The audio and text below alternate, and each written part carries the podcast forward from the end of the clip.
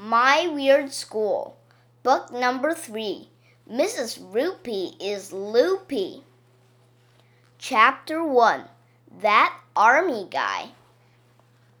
My name is AJ and I hate school. If you ask me, they shouldn't teach kids how to read and write in school. They shouldn't teach math. They should teach kids how to do tricks on their bikes. That's what I want to learn.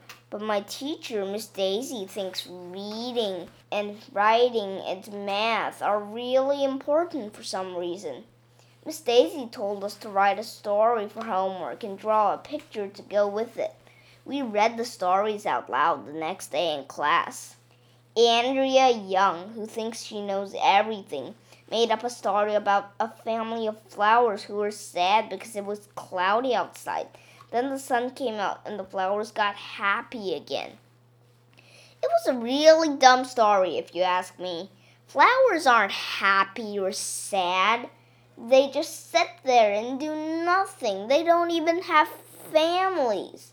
But Miss Daisy kept telling Andrea how great the story was. My story was about these giant man eating monsters fighting on trick bikes in outer space until they were all dead. I drew cool pictures to go with it. Emily, this girl with red hair, said my story was scary, but Emily thinks everything is scary. Miss Daisy said I had a good imagination but she asked me if next time I could try to write a story that didn't have so much violence in it. What's violent about giant man eating monsters fighting on trick bikes in outer space? I asked.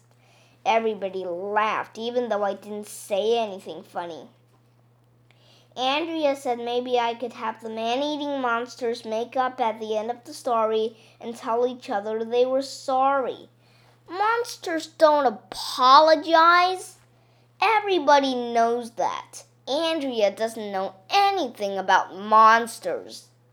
We were arguing about it when all of a sudden some funny looking guy marched into our classroom. He was all dressed up in a fancy army uniform. He had a white wig on his head and a sword in his hand. To be prepared for the war is the best way to keep the peace, the army guy said. Then he marched out of the classroom. Who was that? asked my friend Michael, who never ties his shoes no matter how many times he trips over the laces. Beats me, I said. Was that Principal Klutz? asked my other friend Ryan, who sits next to me in the third row. I don't know who it was, Miss Daisy said but he is heading for the library. We'd better go check it out.